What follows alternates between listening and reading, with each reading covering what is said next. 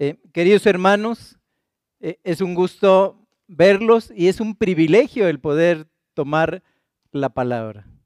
La palabra es algo que Dios hace en nosotros que le amemos y que le demos eh, su perfecto peso en nuestra vida espiritual a la palabra. El problema que tenemos todos nosotros es que este ser que toma este lugar en un púlpito no tiene ningún derecho de hacerlo, no vive de una manera eh, eh, especial, ¿no? Y en toda la santidad somos santos porque Dios nos ha hecho santos en su llamamiento.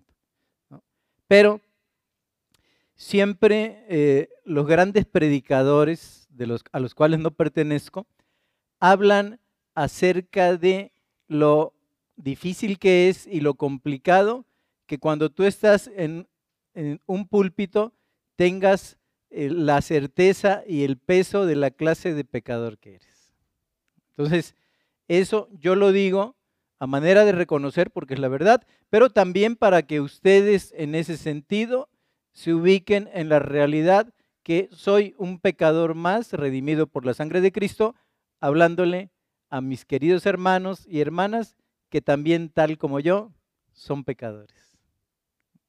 Ahora, en este recorrido de la galería que ustedes me han permitido invitarlos, me han permitido que nos tomemos de la mano y con la ayuda del Espíritu Santo ir recorriendo cuadro por cuadro a aquellos grandes personajes que por la guía del Espíritu Santo el escritor de Hebreos decidió ponerlos en una galería. Entonces, hemos ido estudiando a los personajes, los hemos ido, eh, hemos ido experimentando sus vivencias, porque como dice la palabra, estas cosas han sido escritas para nosotros, a quienes han alcanzado el fin de los tiempos. El Señor está pronto por venir y entonces siempre es eh, un gusto, ¿no?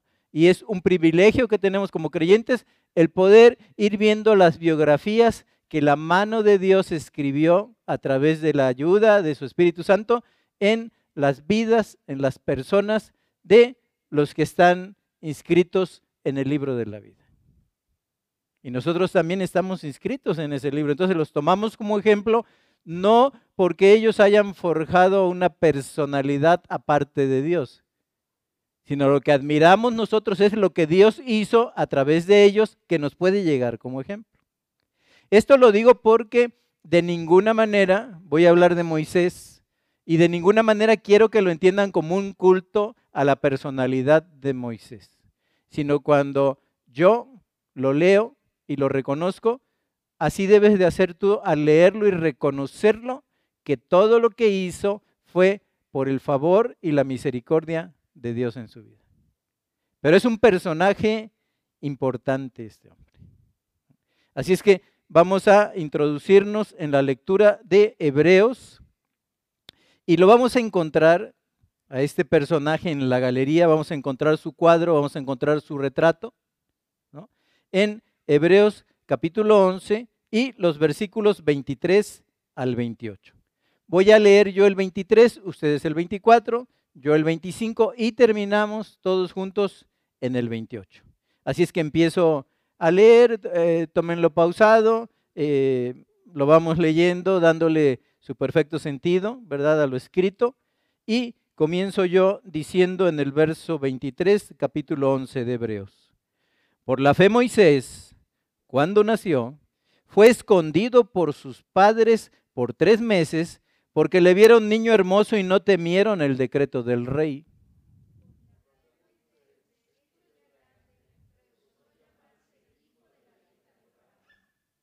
Escogiendo antes ser maltratado con el pueblo de Dios que gozar de los deleites temporales del pecado.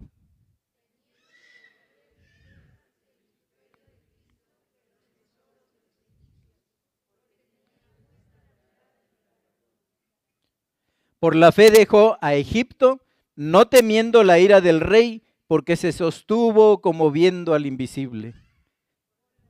Celebró la Pascua y la aspersión de la sangre para que el que destruía a los primogénitos no los tocase a ellos.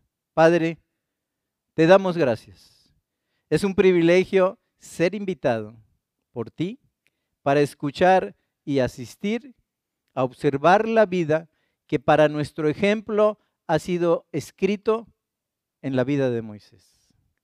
Señor, te agradecemos que podamos escuchar tu palabra, que nos des en este país, en esta nación, esa libertad, que conserves esa libertad de poder eh, reunirnos, si así es tu voluntad, y escuchar tu palabra, pero sobre todo que abrogados, Señor, que arrastrados por lo que el Espíritu Santo nos enseñe, podamos ser cada vez mejores hijos e hijas tuyas. Padre, bendice a estos oyentes y Padre, que en, en este sentido pongamos en práctica todo lo aprendido de manera pronta y expedita. Señor, que practiquemos lo aprendido y que nos ayudes con tu Santo Espíritu a ser cada vez mejores para ti, que lo mereces todo. Gracias por esta porción. Instruyenos, Señor, a través de tu palabra y que brilles tú a todo lo alto y que yo mengüe para que tú seas bien observado en esta palabra. Te lo ruego en el nombre de Jesús. Amén. Bueno, les decía yo que hoy en la galería tendremos la presencia de Moisés. La primera cosa que fue Moisés se le reconoce por los eruditos bíblicos, por los hermanos, ¿verdad? Como un caudillo. Es decir, eh, fue en primer lugar un caudillo que se puso al frente de ese pueblo de Dios, desde luego atrás de Dios, pero al frente de ese pueblo para guiarlo por un peregrinar en el desierto. 40 años de su vida. Pero también tenemos a un profeta, porque les recuerdo que el papel del profeta es hablar de parte de Dios todo lo que conviene de acuerdo a su soberana voluntad. Un sacerdote no. Un sacerdote, eh, según este Antiguo Testamento, según el Levítico, lo que hacía era recoger las peticiones y las necesidades del pueblo y llevarlas a Dios. Bueno, el profeta era en ese sentido como que el camino que venía de lo alto para darle a conocer al pueblo la voluntad de Dios. Él fue un profeta. Y cuando en un momento dado baja con las tablas de la ley escritas por la mismísima mano de Dios, estaba dando a conocer como profeta la voluntad de Dios para su pueblo.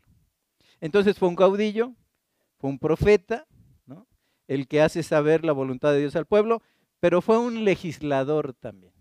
Fue un legislador. ¿Por qué? Porque, como les decía, él registra los diez mandamientos.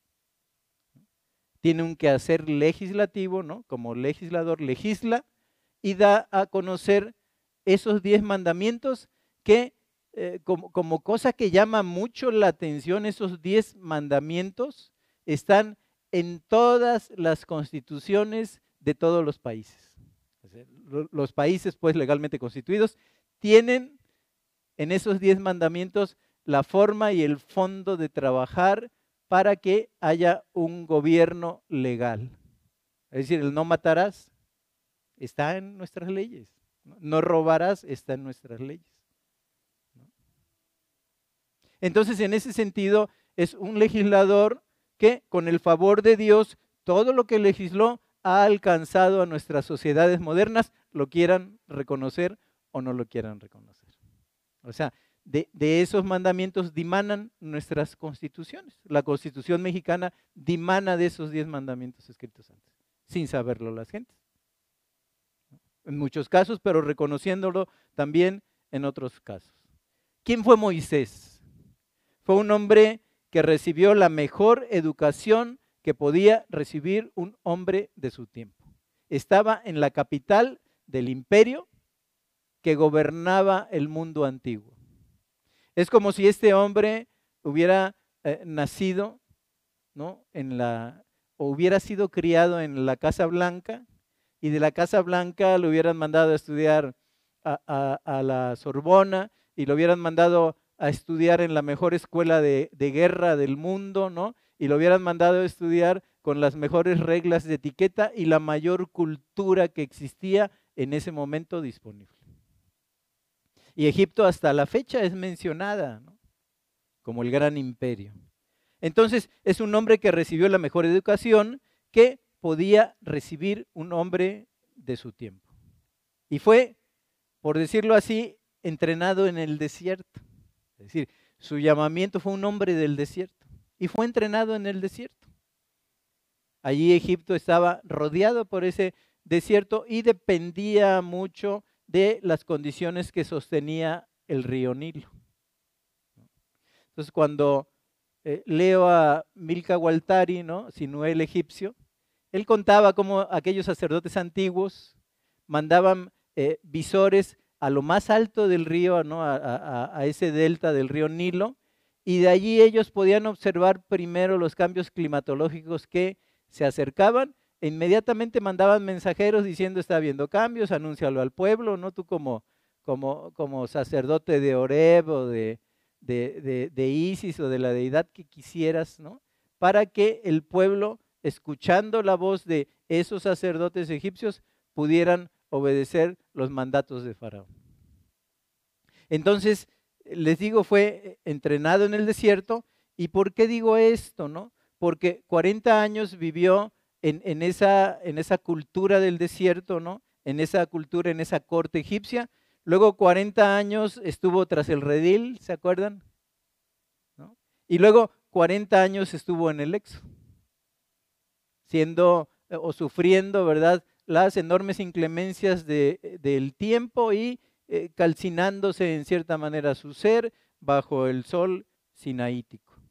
Entonces, en este sentido, 40 años de preparación, Luego otros 40 años de preparación en las cuestiones de cómo conducir al rebaño y luego 40 años conduciendo ese rebaño hacia la tierra, la tierra prometida. Y luego él muere a la edad de 120 años, pero curioso es que está dividida su vida en tres partes de 40 años.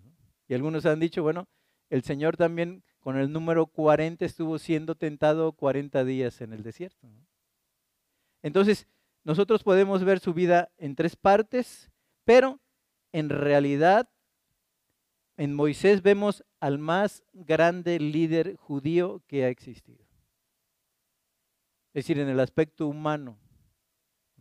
Porque Cristo no es solo el gran líder judío, Cristo es el rey. Cristo es el soberano. Pero les digo, a, la manera humana y dirigido por Dios, en Moisés vemos al más grande líder judío. Puso con la ayuda de Dios en movimiento el éxodo de más de dos millones de judíos. Y es el éxodo que ha conocido un éxodo ordenado, es el mayor éxodo que ha conocido esta humanidad. Es el mayor éxodo. Porque eran dos millones ¿no? de adultos mayores que ya podían sostener el arco, ¿no? que ya podían tener en su mano la espada, ellos eran dos millones. Pero si contáramos a, las esposas, ¿verdad? De, de cada uno, el que ya era casado y a los hijos, era una multitud cual no ha visto en un desierto peregrinar la humanidad desde ese tiempo. Pero, dándole las últimas notas biográficas de él, en Moisés encontramos al escritor del Pentateuco, y cuando vemos en el Génesis el libro que habla de nuestros orígenes, todo eso que nos da un fondo cristiano, que nosotros lo aceptamos, que así fue, en esos días de la creación, en seis días, Dios descansa en el séptimo, lo sabemos porque el Espíritu Santo se lo dictó a él. Y luego cuando nosotros estamos viendo el éxodo, es decir, la salida del lugar de esclavitud hacia la tierra prometida, también lo conocemos gracias a Él. Y cuando vemos el, Levítico y cómo nosotros estamos llamados a ser sacerdotes de Dios, en ese aspecto lo sabemos también por Él. Y cuando leemos los números y los censos, ¿no? Nos damos cuenta de esa enorme población y cómo cada quien tenía un, trabajo orgánico que hacer dentro de la nación judía que estaba ahora en el desierto, Dios formando un pueblo en el desierto lo sabemos también por, por Él, en ese sentido. Y luego cuando es necesario, porque un día Dios da las tablas de la ley, ¿no? Y otro día Dios al ver la idolatría y eso, Moisés viene y las rompe, pero Dios vuelve a rehacer esas tablas, ¿no? Porque eran las que acompañaban el arca, el arca del testimonio. Bueno, cuando conocemos la segunda ley, conocemos el Deuteronomio, que significa la segunda ley. Entonces, por él conocemos todo esto. Fue, yo podría agregarle un gran historiador de parte del Espíritu de Dios, porque nos da eh, coherencia y nos da sentido a nosotros que somos eh, hijos de Dios en cuáles son nuestros orígenes, cuál es eh, nuestro primer caminar y también nosotros como formando parte de ese pueblo y de esa nación santa que Dios ha llamado, podemos tener un sentido de equilibrio en nuestras vidas espirituales conociendo esos primeros cinco libros, que por cierto quiero decirles, ahora no sé si lo hagan, pero en la nación de Israel había concursos nacionales para ver quién decía mejor de memoria el Pentateuco, que no se equivocara y que en un momento dado no le diera otro sentido a las palabras. Había concursos nacionales para ver quién decía la Torá, ¿no? quién decía esa ley de manera continua y eran concursos que duraban días, no sé si todavía los realizan. Entonces por él lo, conocemos, ¿no? pero por último, llega un momento en que Jesús va a la montaña y allí sufre una transfiguración. Y si bien nosotros vemos que sospechamos que, su cuerpo pudo haber quedado en el monte Nebo, pero nadie conoce el origen de su tumba, nosotros lo vemos vivo, compartiendo con el Señor en lo que es Mateo 17, Marcos 9 y Lucas 9, en el monte de la transfiguración. Y era él y era Elías, ¿no?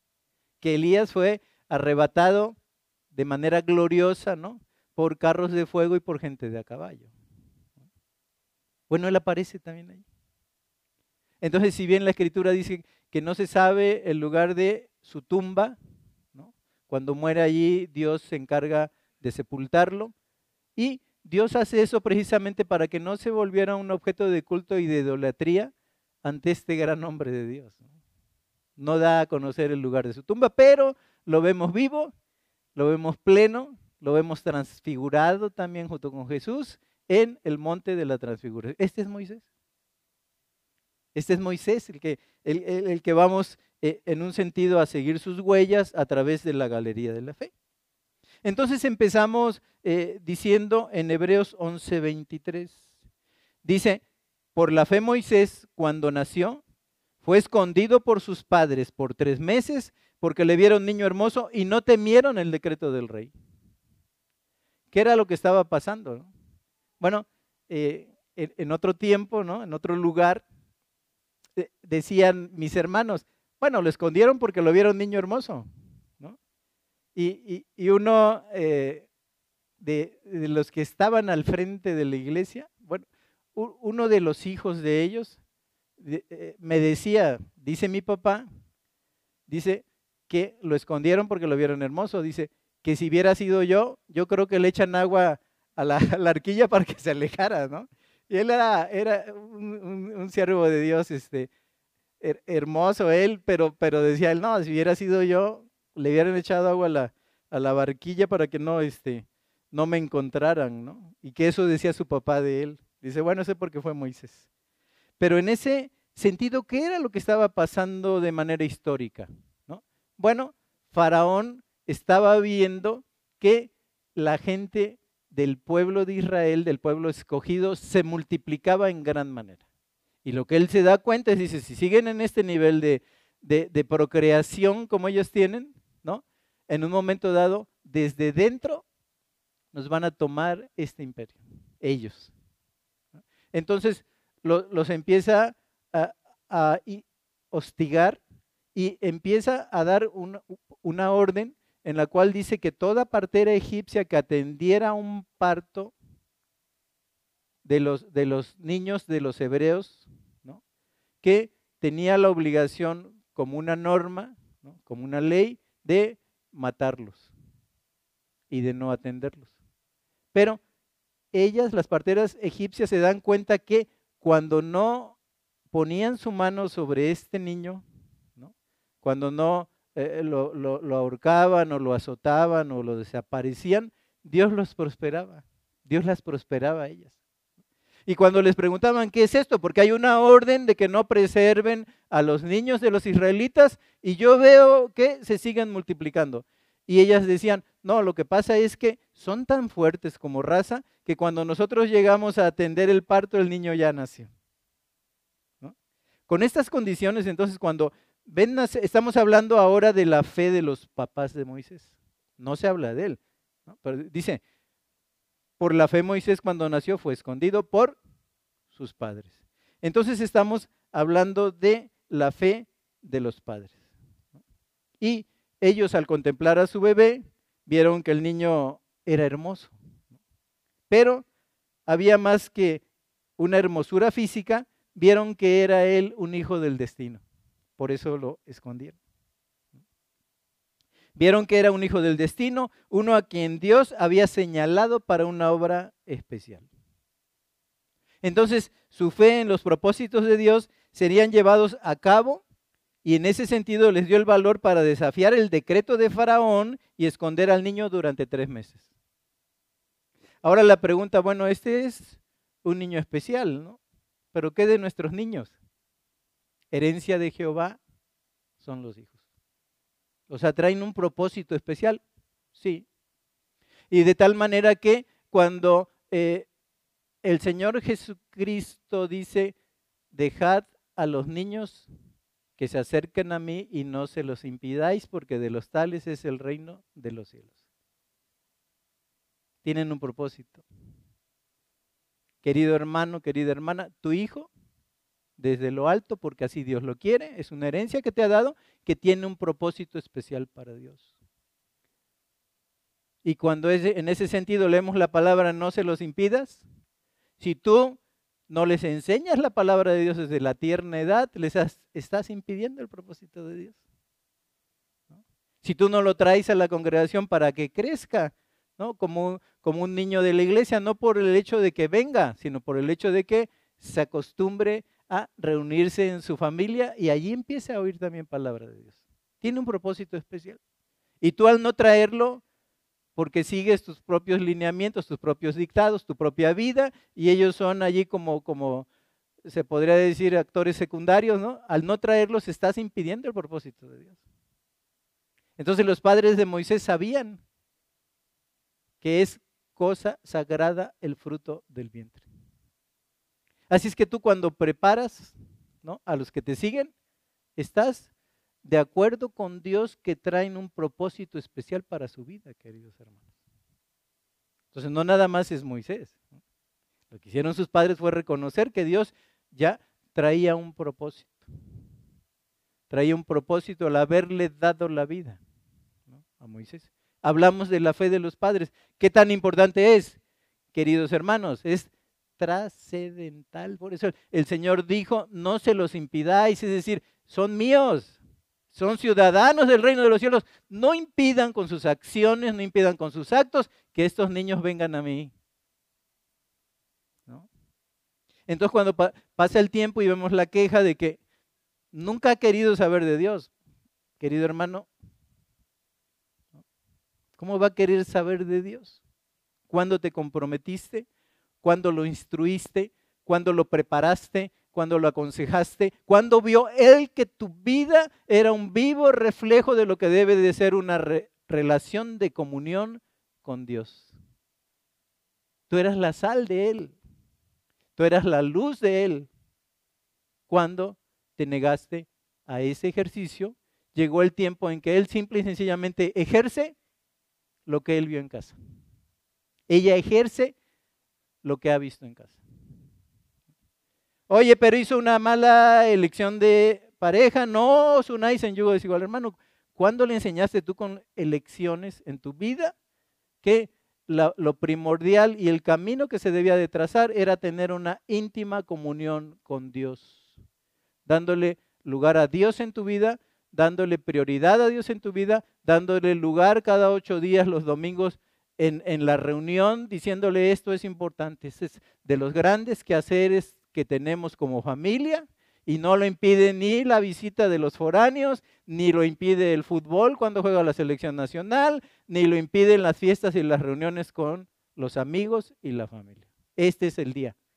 ¿Por qué? Porque voy a ir modelando la conducta de los pequeños. Bueno, esos fueron los padres de Moisés. Bueno, es que él traía un propósito. Todos traemos un propósito en la vida. Y el chiste es ser aquellas manos, aquella boca de Dios y nuestro papel de sacerdotes, porque somos reyes y sacerdotes delante de Dios, les enseñamos a los pequeños, viviendo una vida cerquita de Dios, cómo deben de conducir su vida. Proverbios 22.6, instruye al niño en su camino. Y al pan hay que darle forma siempre que se está amasando, es cuando se le da forma al pan. Ya cuando lo metes al horno, y cuando se les mete al horno, si tú no lo enseñaste, llega la adolescencia. ¿No? Entonces, hay que darles forma mientras se les puede dar forma. Ya en la adolescencia apenas van a llegar a hacer o mal hacer o bien hacer lo que ha sido enseñado durante el trayecto de su infancia hasta que llegaron a la adolescencia. Así es que, queridos hermanos, vemos la fe de los padres de ellos, su fe en que los propósitos de Dios serían llevados a cabo y eso les dio valor para desafiar el edicto de Faraón y en un momento dado esconder al niño durante tres meses. Pero llegamos a Hebreos capítulo 11, verso 24. Porque dice, por la fe, Moisés, hecho ya grande, rehusó llamarse hijo de la hija de Faraón. Y aquí vamos al tema. Ya dimos esa introducción y es la fe que renuncia. La fe que renuncia. Y lo vemos en 11.24. Rehusó llamarse hijo de la hija de Faraón, la mujer que lo había criado. Pero hay una gracia tan especial que cuando lo ven flotando, ¿verdad? Allí en el río, dicen, oye, consígueme una nodriza de entre los hebreos, ¿no? Y ahí tiene la posibilidad la misma familia de donde nació, el amamantarlo desde que era pequeño. Entonces, en este aspecto, ¿verdad? Aquí empezamos a ver la fe de Moisés, ya no de sus padres. Y por la fe Moisés pudo eh, hacer una noble renuncia. La fe que renuncia, ¿verdad? Aunque había sido criado en el lujo del palacio de Egipto y tenía en posesión todas las cosas por las que luchan los hombres, todas las cosas por las que luchan los hombres, aprendió que no es la posesión de las cosas, sino lo abandono, el abandono de las cosas lo que nos da reposo. Él tenía todo, tenía una buena educación, tenía a su disposición carros, gente, gente de guerra, ¿no? En ese sentido tenía poderes resolutivos, tenía todo el oro de Egipto a su disposición. Pero él prefirió renunciar a eso. Es la fe que renuncia. Y hablando pues de esa fe que renuncia, tenemos que primero renunció a la fama de Egipto. Él era el hijo adoptivo de la hija de Faraón. Por esto mismo tenía asegurado un puesto en la élite social de su tiempo y quizá incluso tenía asegurado un puesto como uno de los posibles sucesores de Faraón. O sea, del hombre más poderoso del tiempo antiguo. Él podía haber sido un sucesor de la línea real. ¿No? Pero él provenía de una mejor sangre, él provenía de una mejor estirpe porque era miembro del pueblo escogido de Dios. Y en este sentido, ¿verdad? En sus años adultos hizo su elección. No iba a ocultar su verdadera nacionalidad para conseguir unos pocos y breves años de fama terrenal. Renunció, renunció a la fama de Egipto. ¿Y cuál fue el resultado de su fe que renuncia a la fama? Esa es la pregunta. Bueno, en lugar de ocupar una o dos líneas de jeroglíficos en algún oscuro sepulcro, está memorializado en el eterno libro de Dios. Los cielos y la tierra pasarán, pero mi palabra nunca pasará. Y bueno, primeros cinco libros de esa palabra, escritos por Moisés. Desde luego con la ayuda del Espíritu Santo de Dios. Y en lugar de encontrarse como una momia en el Museo del Cairo, que es un, museo muy famoso, ¿no? en el Museo del Cairo, es famoso como hombre de Dios. Como yo siempre digo, ¿no? Cuando me quiero dar cierto paquete, digo, oigan, ahí en Guanajuato tengo unas tías bien paradas. Están así, todo el tiempo. Entonces le digo, él, él cambia eso que le ofrecía el mundo, porque Egipto es la figura del mundo, es decir, este, eh, vivían en esclavitud el pueblo escogido. Así como nosotros cuando no hemos aceptado a Jesucristo somos esclavos en este mundo del pecado. Igual era Egipto. Entonces en ese sentido renuncia y él tiene ahora un lugar ganado con el favor de Dios, con la ayuda de Dios, en la galería de la fe. Ahí está. Con letras, verdad, doradas de la enorme inspiración que Dios puso en su vida. Entonces, en primer lugar, renuncia a la fama de Egipto, pero en segundo lugar, 11.25 de Hebreos, segundo lugar. Dice, escogiendo antes ser maltratado con el pueblo de Dios que gozar de los deleites temporales del pecado. En segundo lugar, renunció a los placeres de Egipto renunció a los placeres. Y entonces la humilde asociación con el sufriente pueblo de Dios significó más para él que la fugaz satisfacción de sus más caros apetitos. Dijo, no, fui criado pero no pertenezco aquí. Así debería de ser para nosotros. En un viejo himno cantábamos, ¿verdad? Este mundo no es nuestro. Aquí vivimos, cantábamos, pero nos iremos. Nuestro mundo es celestial. Él comprendió bien esto. Los privilegios de compartir los malos tratos con su propio pueblo fueron para él de más gozo que el libertinaje en la corte de Faraón. Pudo haber tenido lo que quisiera, lo que quisiera. Desde pasiones desordenadas eh, sexuales que se pudieran satisfacer, hasta los lujos, ¿no? la, la comida, el ropaje más fino, todo eso tenía a su disposición.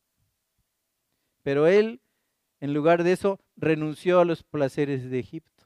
Entonces renuncia en un momento dado a la fama de Egipto, renuncia a los placeres de Egipto, pero en tercer lugar, 11.26, lo vemos allí.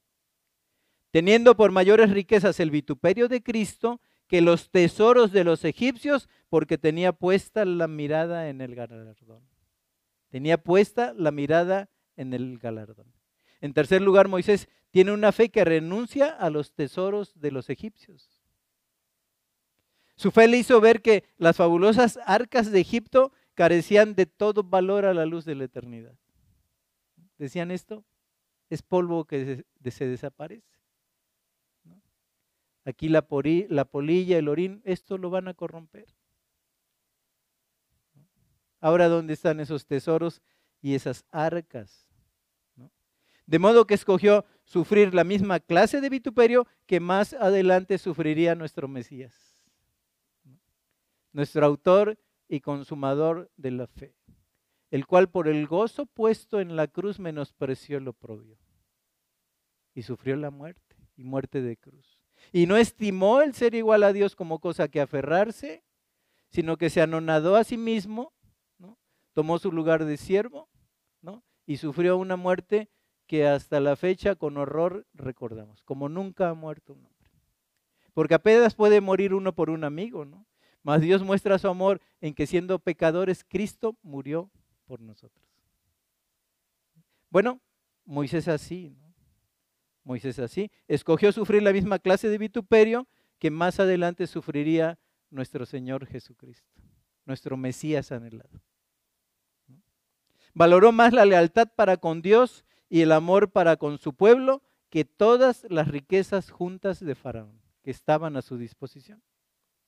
Sabía muy bien, ¿verdad?, que las cosas que contarían para él un minuto después de haber muerto.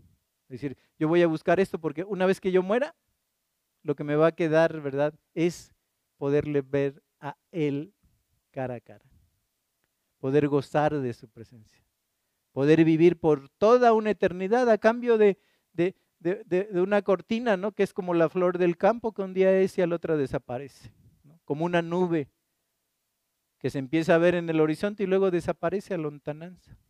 Él lo tenía claro, dice, bueno, yo considero más importante que va a ser de mí cuando yo ya no esté en este mundo. Entonces, en ese aspecto, ¿verdad? Él sabía muy bien las cosas que contarían para él un minuto después de haber muerto. Pero en cuarto lugar, en cuarto lugar, 11.27. Por la fe dejó a Egipto, no temiendo la ira del rey, porque se sostuvo como viendo el invisible. 11.27. En cuarto lugar, Moisés también tiene la fe que renuncia al rey de Egipto. Prefiere servir a un Dios que no veía, a un rey con enorme poder que podía él observar. Entonces, revestido de la intrepidez que da la fe, abandonó la tierra de esclavitud, no temiendo la cólera del rey, no temiendo la cólera del faraón. Él hizo un claro rompimiento, una clara renuncia con la política de este mundo. Porque ahí estaba en las más altas esferas políticas. Bueno, él rompe con eso. Dice, no, Dios me está haciendo un llamado y debo de identificarme como mi pueblo. Tu pueblo está siendo maltratado. El pueblo de Dios está siendo maltratado. Bueno, me voy a sufrir vituperios con ellos.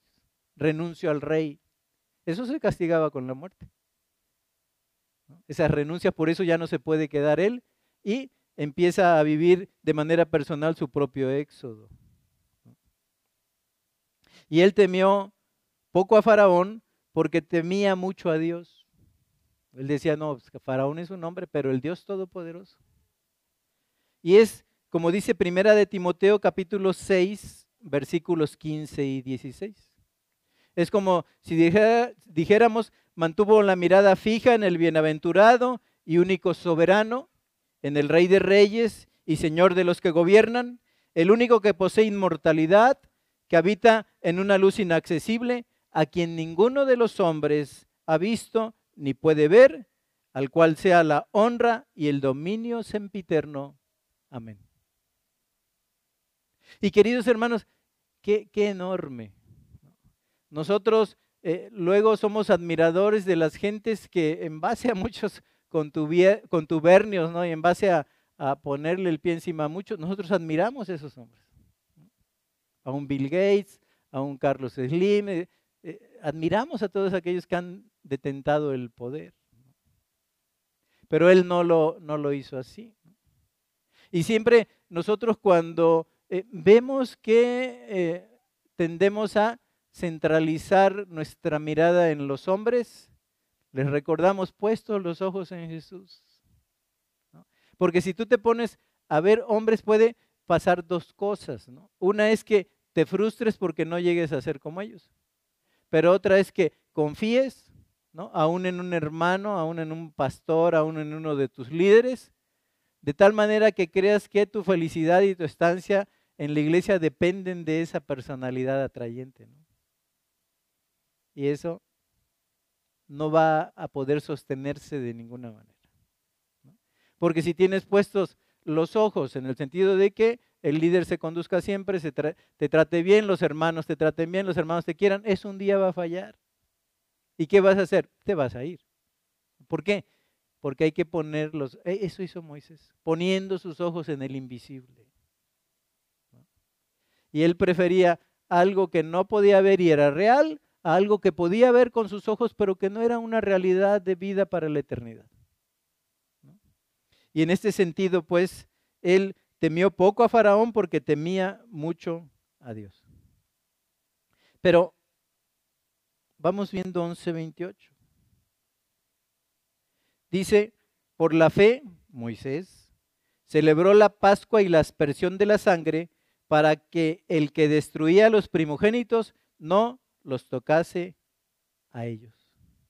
Entonces, podemos ver a esta fe que renuncia, en primer lugar renuncia a la fama de Egipto, en segundo lugar renuncia a los placeres de Egipto, tercer lugar Moisés tiene una fe que renunció a los tesoros de los egipcios, en cuarto lugar Moisés también tiene la fe que renuncia al rey de Egipto, pero finalmente y en quinto lugar Moisés tuvo la fe que renuncia a la religión de Egipto. Tiene la fe que renuncia a la religiosidad de Egipto. Y al instituir la Pascua, y mediante la aspersión de la sangre se separó enfáticamente y para siempre de la idolatría egipcia. ¿Y qué sucedía? Moisés, esta noche viene el ángel de la muerte sobre todo el territorio egipcio. Y aquí que instruye al pueblo para que sea una sola familia o sean dos o tres familias, si no hay mucho dinero, sacrifiquen el cordero y lo hagan con el bordón en la mano, con el bastón del peregrino. ¿Por qué? Porque somos extranjeros y peregrinos en esta tierra. Y aquí Dios te ha llamado y ha llamado a este pueblo para que le sirvan en el desierto. Y si servirás o eh, harás la Pascua con panes sin levadura, para que te acuerdes de la amargura que te dio esta tierra no quedará nada de él, pero tomarás de esa sangre y con un hisopo lo pondrás sobre los dinteles de la puerta, de las casas de los hebreos. De tal manera que cuando mi ángel pase y vea la sangre, pase de largo y no mate a los primogénitos que habiten en ese lugar. Y todo lo que fue llanto y luto y dolor fue una gozosa celebración que a través de los siglos ha celebrado el pueblo de Israel.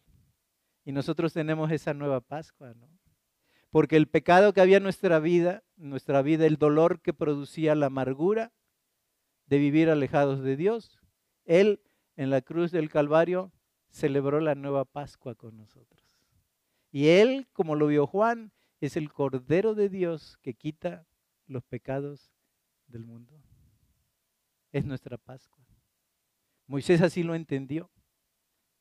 Entonces, eh, dejó de un lado los oráculos del Nilo, dependiendo eh, su vida, ¿verdad?, de, de, que el Nilo creciera y dejara su limo fino, ¿no?, su limo nutriente, que diera buenas cosechas ese año. Dejó de decir yo me lo merezco, yo me lo merezco, yo me lo merezco. Yo soy un, príncipe de Dios, soy una princesa de Dios, soy la niña de su... No, no, no. No, dijo, no. Eh, yo he recibido el llamado, creo que Él es suficiente para librarnos de la muerte, limpiarnos de toda maldad y llevarnos a la tierra, así sea en la eternidad, que fluye leche y miel. Entonces Él renuncia en quinto lugar a la religión de Egipto levanta la vara en desafío al sistema establecido de Egipto. Y para él la salvación era por medio de la sangre del cordero, como nosotros, ¿no? En ese sentido por las aguas del río Nilo, no. No era una purificación esotérica, ¿no? sino que él buscaba la verdadera redención, reconociendo que solo la sangre de ese cordero puede salvar y podía salvar de la muerte. Entonces, como resultado, los primogénitos de Israel fueron librados del ángel de la muerte, mientras que los primogénitos de Egipto cayeron en manos del exterminador. Y todo lo que en las casas fue llanto, fue luto, fue dolor, fue un grito lastimero, fue una señal victoriosa para el pueblo elegido por la misericordia, por Dios. Entonces, en este sentido, queridos hermanos, ¿Cuáles son mis renuncias? ¿Qué me lleva mi fe a renunciar? Porque les decía que allí donde están nuestros mayores afectos, allí está nuestro corazón. Entonces tú me podrás decir, no, bueno, eh, eh, yo trabajo, ¿no? Para llevar alimentos, sí, y entonces me tengo que dedicar de día y de noche. Esos son tus más caros anhelos. Y luego no te vemos porque andas ocupado e, en ganar todo eso, ¿no? cosa que va a desaparecer. cosa que va a desaparecer. Pero ahí muestran los afectos. ¿Cómo le hacemos nosotros? ¿no? ¿Renunciamos a la fama que tiene el mundo? ¿Renunciamos a los placeres que nos ofrece el mundo? ¿Renunciamos a los tesoros que el mundo nos ofrece? ¿Renunciamos a los que gobiernan y a los que reinan? ¿Renunciamos en un momento dado, verdad, a la religión que el mundo nos impone? A esa religión centrada en el hombre, en la cultura del esfuerzo. ¿Renunciamos a ella? Miren, quiero terminar con Primera de Juan, capítulo 2, versículos 15 al 17. Porque dice así, no améis al mundo ni las cosas que están en el mundo. Si alguno ama al mundo, el amor del Padre no está en él. Porque todo lo que hay en el mundo, los deseos de la carne, los deseos de los ojos y la vanagloria de la vida no provienen del Padre, sino del mundo. Y el mundo pasa y sus deseos, pero el que hace la voluntad de Dios permanece para siempre. Y bueno, uno puede preguntar, bueno, ¿acaso Dios no quiere que habite quieta y confiadamente y bien como un buen testimonio aquí en la faz de la tierra? Sí, el problema que tenemos es que desde el jardín del Edén, ¿no? Lo que ha propuesto Satanás, y él es el que es el Dios de este siglo, el cual ciega el entendimiento de muchos para que no les alumbre la luz, aún de creyentes. Y dentro de ese sistema, Dios les había dado todo en el huerto para comer. Pero dijeron nada más, del árbol del bien y del mal, ese no has de comer. Ah, bueno. Eso lo dice Dios porque sabe que seréis como Dios es el día que del preves. Y a eso hemos jugado. Hemos jugado a tener más alimento y a albergarlo del que necesitamos. Y hemos eh, jugado a tener más diversión que el gozo que ofrece el Señor. ¿no? y las diversiones dentro de este sistema del mundo se han especializado tanto que muchas veces dejamos nuestro lugar en el altar, nuestro servicio en el altar, por ir tras los placeres que ofrece el mundo, que son breves. Y Dios quiere que, tengamos sustento y abrigo. Pero ¿cuántos de esos abrigos está sustentado por, por la moda y nos pasamos la vida embargados en nuestros sueldos, ¿no? Y, y con tarjetas repletas por vestirnos como dictan la moda. Y entonces todo eso pierde el sentido original de lo que Dios quería para nosotros. Y Dios nos ha mandado a poseer esta tierra en un sentido amplio y espiritual. Para que dejando todo eso que brilla, pero que no es en realidad de valor, nosotros lo podamos seguir, porque ese es el sistema del mundo. Por eso dicen, no améis al mundo, es decir, no, no que no ames a las personas que habitan este mundo, no que no les hables de Cristo, no que seas un buen ciudadano, que sepas vivir bien, sino más que nada que te entregues como tu más alto llamamiento a lo que te ofrece este mundo, a lo que te ofrece este mundo. No améis al mundo ni las cosas que están en el mundo. ¿Por qué? Porque si algún, ama al mundo, pues quiere decir que tu amor por las cosas te impiden amar verdaderamente y profundamente al Padre. Por eso él un día dijo, nadie puede servir a dos señores, con uno va a quedar mal. Nadie puede servir a Dios y a las riquezas.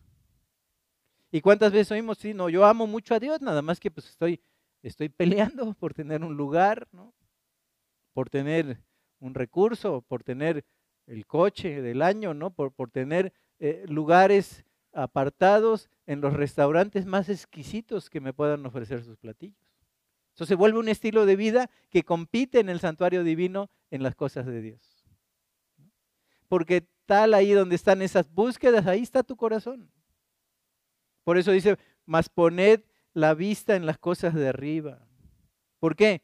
porque todo lo que hay en el mundo, los deseos de la carne, los deseos de los ojos y la vanagloria de la vida, no provienen del Padre, queridos hermanos. No provienen del Padre, por mucho que queramos decirlo. ¿No? ¿De dónde provienen? provienen del mundo. Provienen del mundo. Entonces, en ese sentido, ¿qué hemos de hacer nosotros? Vivir como extranjeros y peregrinos y tener ese sentido de trascendencia y de eternidad. Porque termina diciendo Juan en el verso 17, y el mundo pasa y sus deseos.